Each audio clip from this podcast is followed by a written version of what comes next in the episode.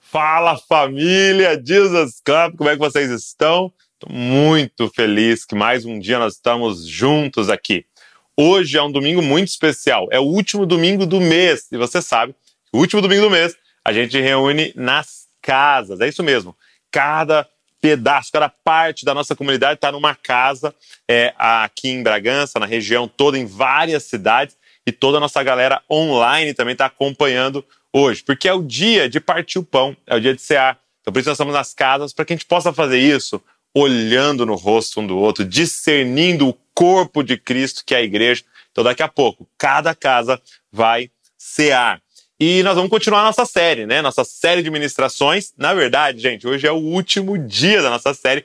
Foram dois meses falando sobre encontros com a presença. E hoje eu gostaria de compartilhar com vocês Gideão, o encontro de Gideão com a presença. E o texto de Gideão está em Juízes. Abre comigo.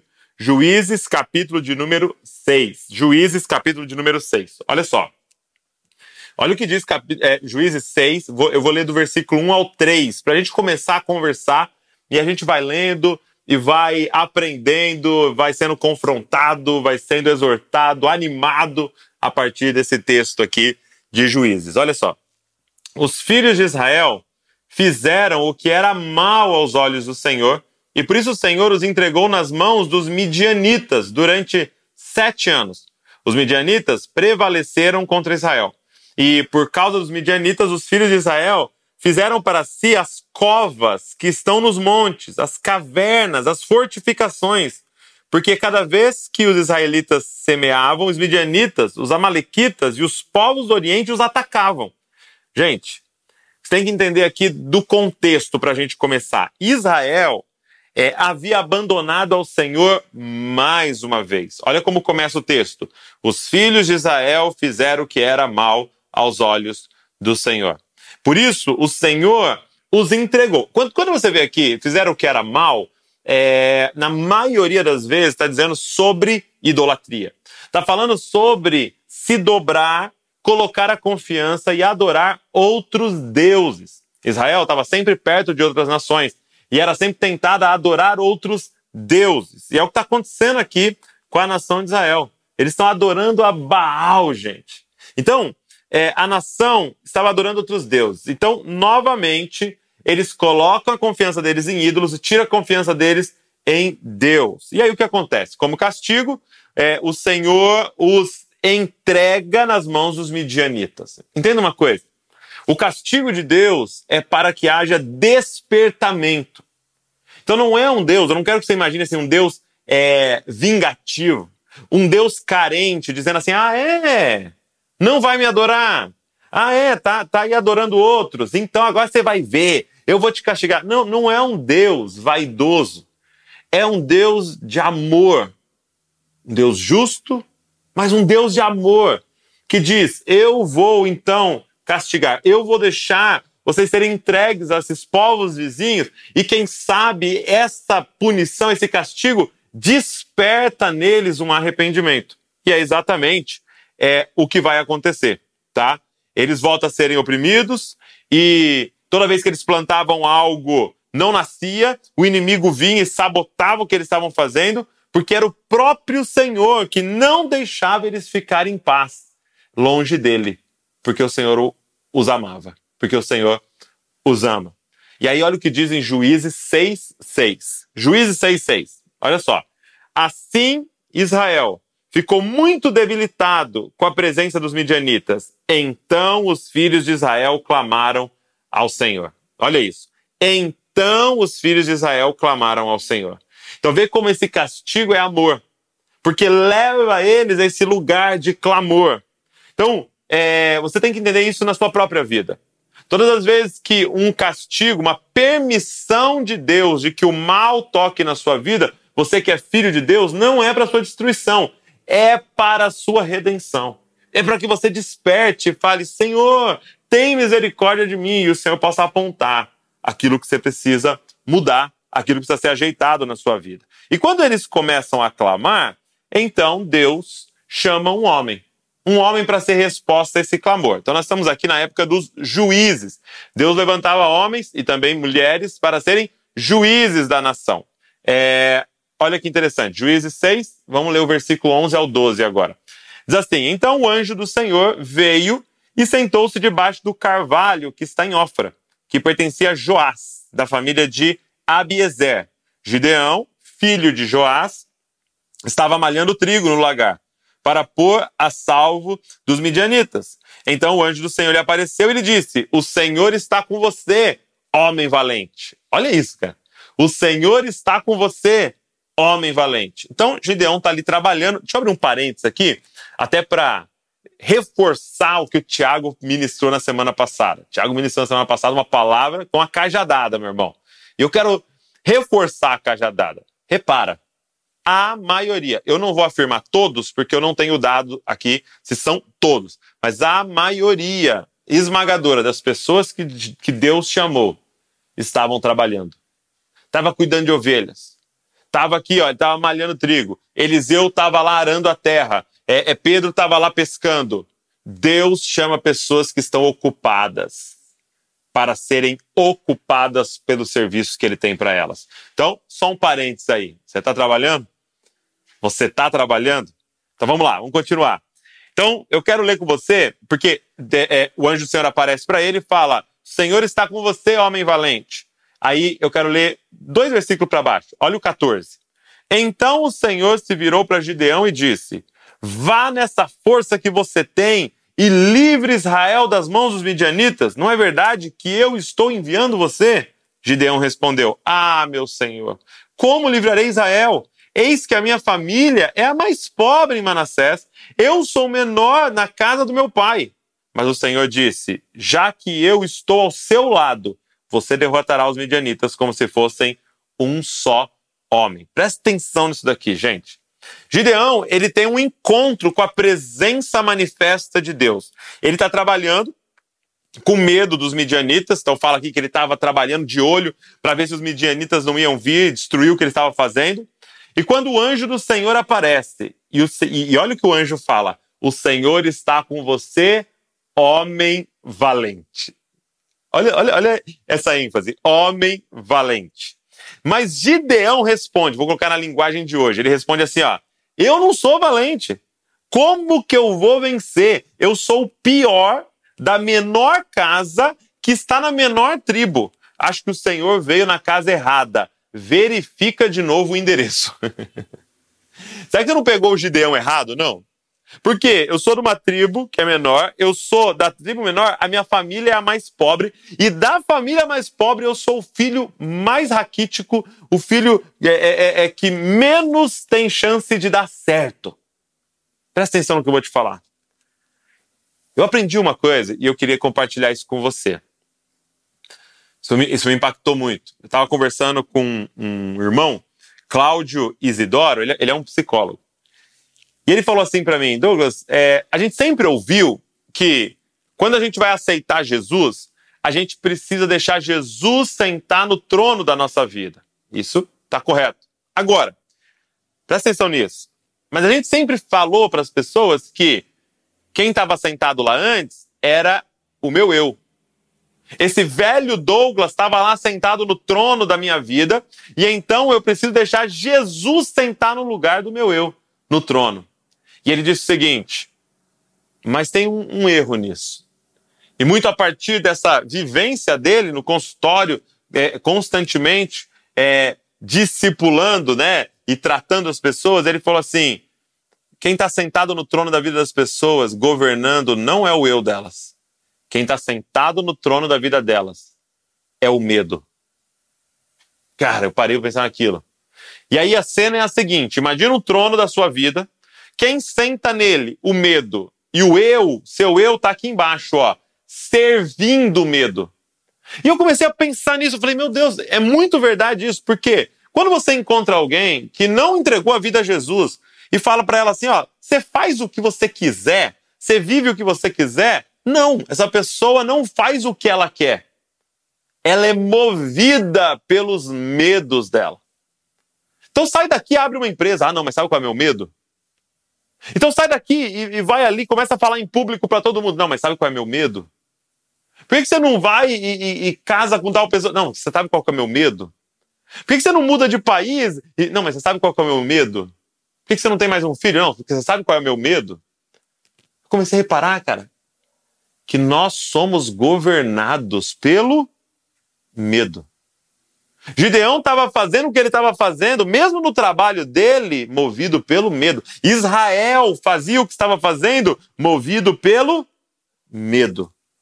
Gente, e a pior coisa é que quando eu estou governado pelo medo, e o meu eu está ali servindo o meu medo, e de repente eu pego e substituo o meu eu por Jesus. Agora, quem é que serve o meu medo? Jesus. Agora, quem está ali com o seu poder para me ajudar nas decisões do medo? O próprio Jesus. Deixa eu te dar um exemplo. Nós perguntamos para Jesus, que é quem deveria estar no trono governando a nossa vida, quem nossos filhos são, onde eles deveriam estudar, onde eles deveriam entregar a vida dele? A gente pergunta para Jesus, Jesus, quem são os meus filhos e onde que eles deveriam estar estudando, onde que eles deveriam entregar a vida deles? Que país que eles deveriam viver sem enviado?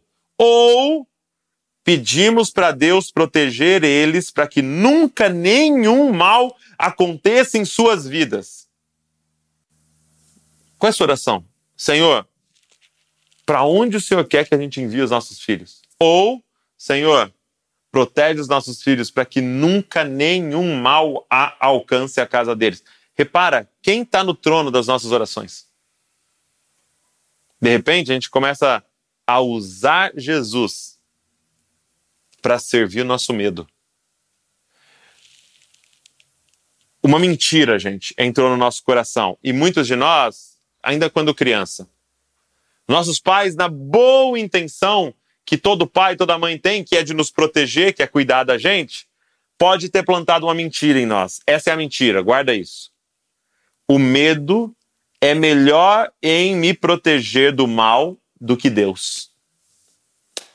Gente, presta atenção nisso, porque pode ser que hoje eu esteja aqui verbalizando uma verdade sobre o seu coração e a sua vida.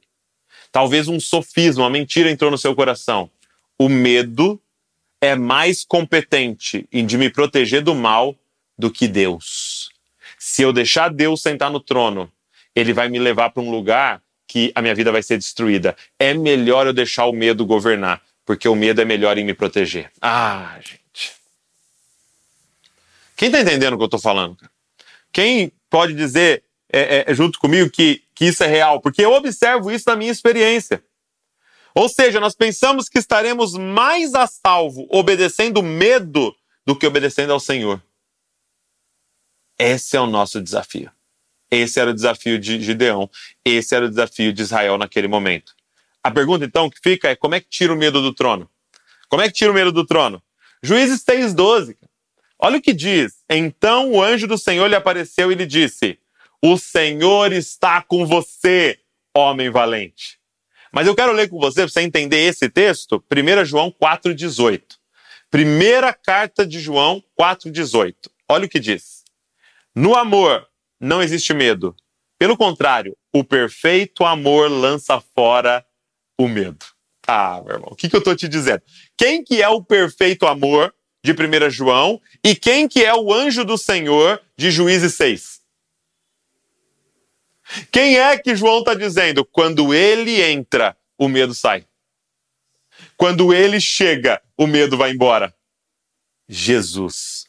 Sabe quem apareceu para Gideão?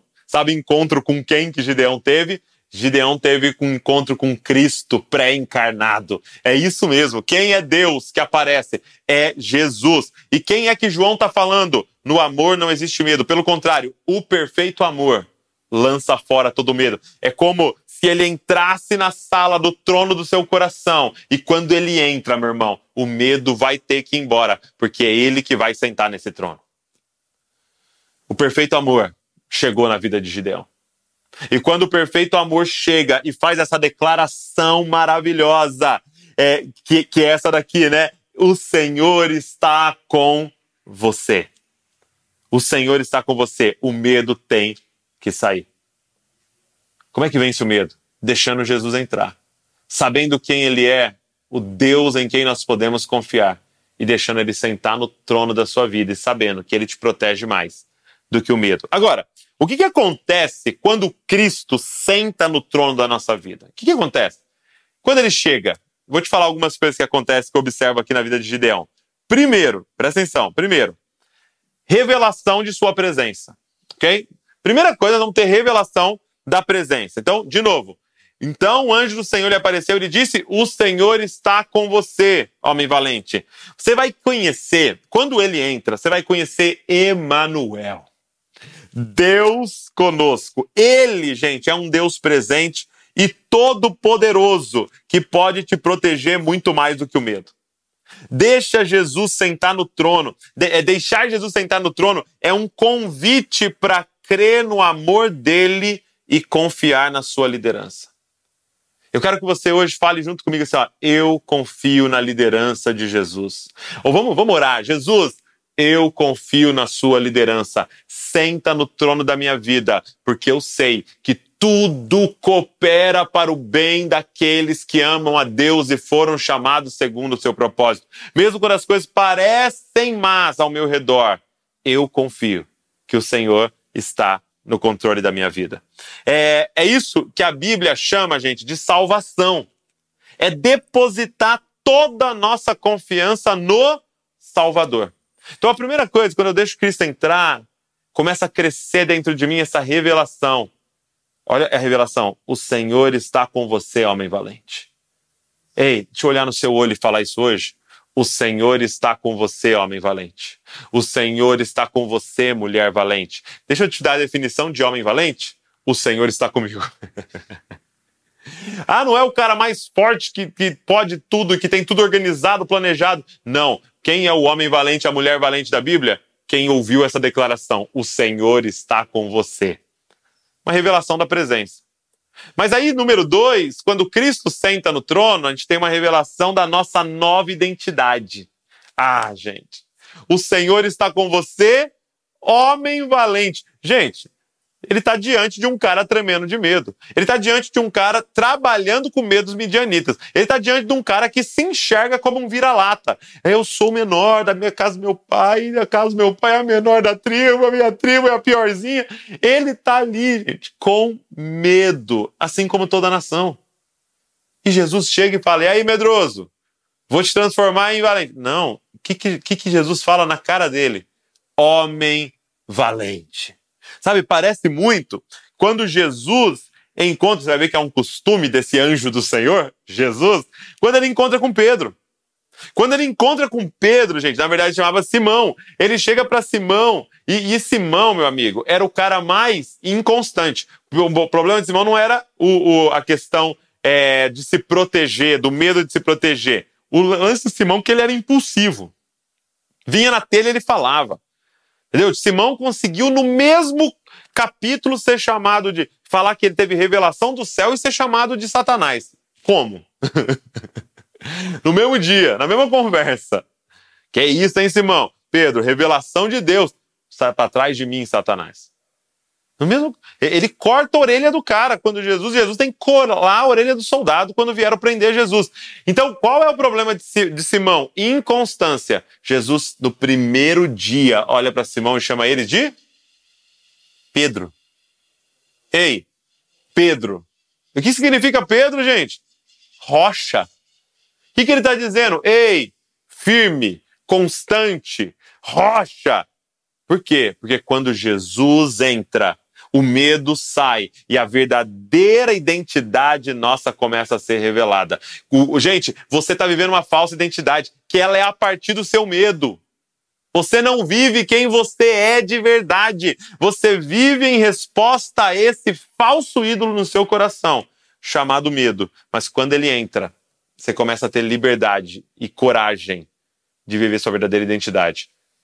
Olha o que ele diz: homem valente. Deus está chamando de pessoas valentes, pois o medo não está mais no trono. Medo não está mais no trono. Terceiro lugar, o que acontece quando Jesus senta no trono da nossa vida?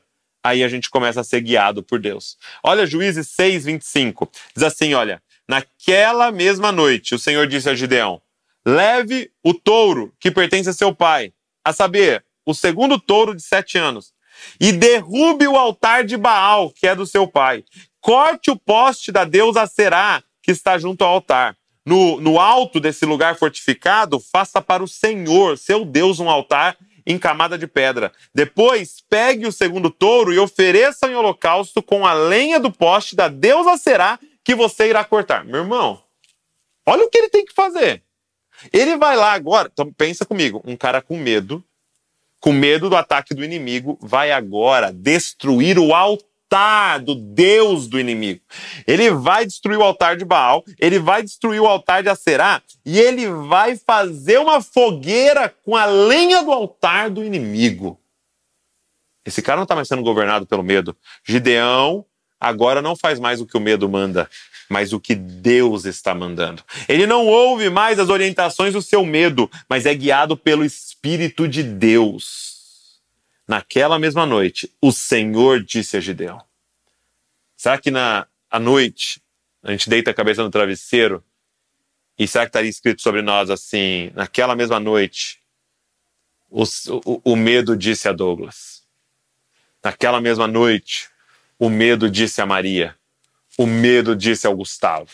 Naquela mesma noite, o medo disse, e você levantou e foi obedecer. Quando Jesus entra e senta no trono, agora a gente não é mais guiado pelo nosso medo, a gente é guiado por Jesus. E a gente está o dia inteiro perguntando: Jesus, o que o senhor quer? Jesus, onde quer para ir? Jesus, o que é para fazer? Jesus, quem quer para encontrar? Jesus, aonde quer para eu entrar? Aonde quer para eu sair? O que é para eu começar? O que é para eu parar? E você começa a ser guiado por aquele que agora está no controle. Mas em um quarto lugar, em último, diz assim: Verso 32, Juízes 6, 32. Naquela, naquele dia, Gideão passou a ser chamado de Jerubaal, porque foi dito que Baal defenda a sua causa contra ele, pois foi ele quem derrubou o seu altar. Gente, presta atenção nisso. Gideão, ele agora tem um apelido. Sabe qual é o apelido de alguém que teve um encontro com a presença e Cristo agora está no trono? Jerubaal. O que, que, é isso? O que, que seria Jerubaal numa linguagem de hoje? Seria o destruidor de Baal. O cara que destrói os ídolos. O que acontece quando Cristo senta no trono? Somos libertos da idolatria do nosso coração. Somos libertos do medo. E o medo, gente, ele, além de poder ser um ídolo no nosso coração, ele aponta para os ídolos do nosso coração. Deixa eu fazer uma pergunta. Em que área você tem medo? Tem gente que tem que é muito ousado financeiramente, mas morre de medo em qualquer coisa da família. Tem gente que é muito ousado com a família, mas morre de medo de qualquer coisa financeira. Aonde que pega o seu medo? Isso aponta para ídolos. Mas quando Jesus senta no trono, nós nos tornamos destruidores de Baal. O medo, ele fica dizendo para nós: olha, se você perder, e você completa, sua vida está arruinada. Se você perder tal coisa, sua vida está arruinada. Ele fica ressaltando ídolos no nosso coração. Agora, antes ele serviu o medo, agora ele serve a Deus. E agora não só ele vence o ídolo do coração dele, como ele começa a ajudar outros a vencerem os ídolos do seu coração. Ídolos da geração, ídolos é, da nação. Ele começa a ser aquele que vai derrubando esses ídolos. Cara, quando Cristo senta no trono da nossa vida, nós somos libertos e somos agente de libertação, a começar pela nossa família, a começar pela nossa comunidade, a começar pela nossa cidade. Agora, eu termino dizendo o seguinte para você. Olha o que diz verso 22. Quando Gideão viu que era o anjo do Senhor, ele disse: Ai de mim, Senhor Deus, pois viu o anjo do Senhor face a face. Mas o Senhor lhe disse: Que a paz esteja com você, não tenha medo, você não morrerá. Então Gideão edificou ali um altar ao Senhor. Ele deu o nome de O Senhor é Paz, Jeová Shalom. Até o dia de hoje, esse altar está em Ofra, que pertence à família de Abiezer. Deixa eu te fazer uma pergunta: por que, que Gideão viu o anjo do Senhor e não morreu? Por que, que Gideão viu o anjo do Senhor e, ao invés de morrer, terminou dizendo: O Senhor é paz? Simples. Porque Gideão estava diante de Cristo. E Gideão pôde usufruir da cruz que ainda viria. Eu e você hoje usufruímos da cruz que veio, da cruz que aconteceu. Gideão estava usufruindo da cruz que iria acontecer. Por que, que Gideão não encontrou a morte, mas a paz? Porque um dia Jesus subiu no madeiro, foi crucificado e toda a ira de Deus veio sobre ele. Todo o pecado de Gideão, de Douglas, de Natã, de Samuel, de todo mundo veio sobre ele. E o que caiu sobre nós? Jeová é a paz. Ele teve encontro com Cristo. Ele teve encontro com o amor perfeito. Gideão se encontrou com a boa notícia, gente a boa notícia encarnada. E a boa notícia é essa: você merecia a ira, você merecia destruição e você merecia estar vivendo no medo realmente. Mas hoje você pode herdar a paz. Porque se é bom, você fez tudo certo? Não, porque o anjo do Senhor Cristo morreu no nosso lugar. É por isso que nós podemos ser libertos do medo e viver a paz. Pode tirar o medo do trono. O amor perfeito, Jesus, chegou na nossa vida. Feche seus olhos comigo. Pai, nós queremos te agradecer pela tua palavra, Senhor. Nós queremos te agradecer pela boa notícia. Nós queremos te agradecer porque tu és um Deus presente, que nos ama, que nos alcança.